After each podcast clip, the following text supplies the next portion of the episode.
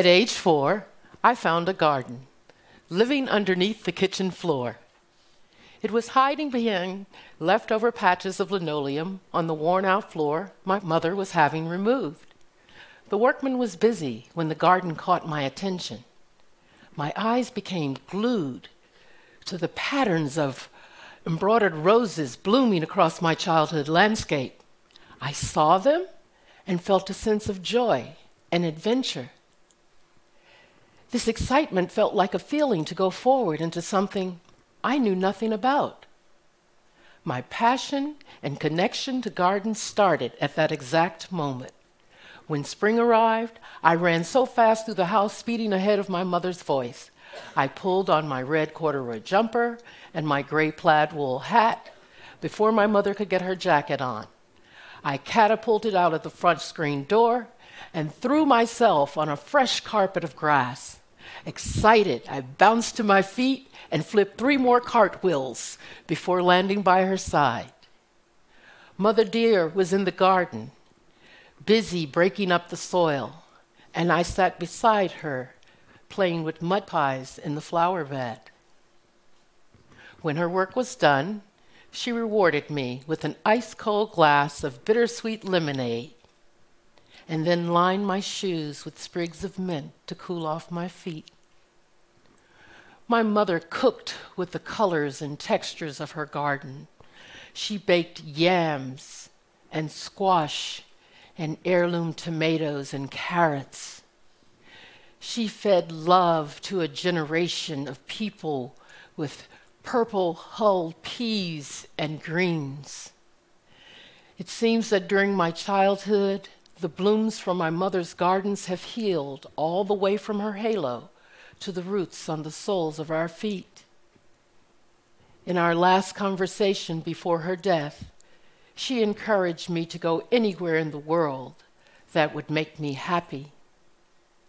Since then, I have planted her gardens through art installations throughout the world in countries of the people that I meet. Now they're aligned in parks and courtyards, painted on walls, and even in blighted lots off the street.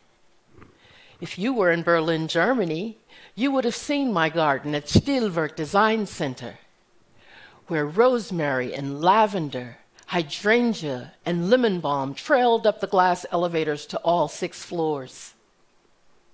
In 2009, I planted Philosopher's Garden, a garden mural blooming at the historic Frederick Douglass High School in Memphis, Tennessee. This school's garden fed an entire community and was honored by Eleanor Roosevelt during the Great Depression. Again, in 2011, I planted at Court Square Park six entry gardens with 80 varieties of deliciously fragrant floribunda and hybrid tea roses. Gardening has taught me that planting and growing a garden is the same process as creating our lives. This process of creation begins in the spring when you break up the soil and start anew. Then it's time to clear out the dead leaves, debris, and roots of the winter. The gardener must then make sure that a good disposition and the proper nutrients are correctly mixed in the soil. Then it's important to aerate the topsoil and leave it loosely packed on the surface. You won't get those beautiful blooms in life until you first do the work just right. When our gardens are balanced with care, we can harvest the beauty of living a life of grace. In the forests, when trees realize through their roots that another tree is sick, they will send a portion of their nutrients to that tree to help them to heal. They never think about what will happen to them or feel vulnerable when they do. When a tree is dying, it releases all of its nutrients to other trees that need it the most. Below the surface, we're all connected by our roots and sharing nutrients with each other. It's only when we come together that we can honestly grow. It's the same for humans in the garden of hardship. In this garden, when the caterpillar transforms into a chrysalis. This involves some struggle, but it's a challenge with a purpose. Without this painful fight to break free from the confines of the cocoon, the newly formed butterfly can't strengthen its wings. Without the battle, the butterfly dies without ever taking flight. My life's work is to illustrate how to integrate human connectivity into the garden.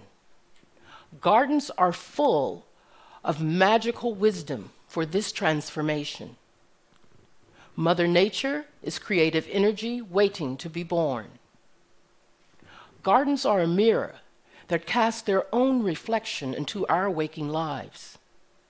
So nurture your talents and strengths while you appreciate all you've been given.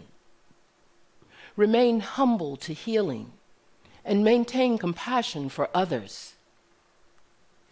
Cultivate your garden for giving and plant those seeds for the future. The garden is the world living deep inside of you. Thank you.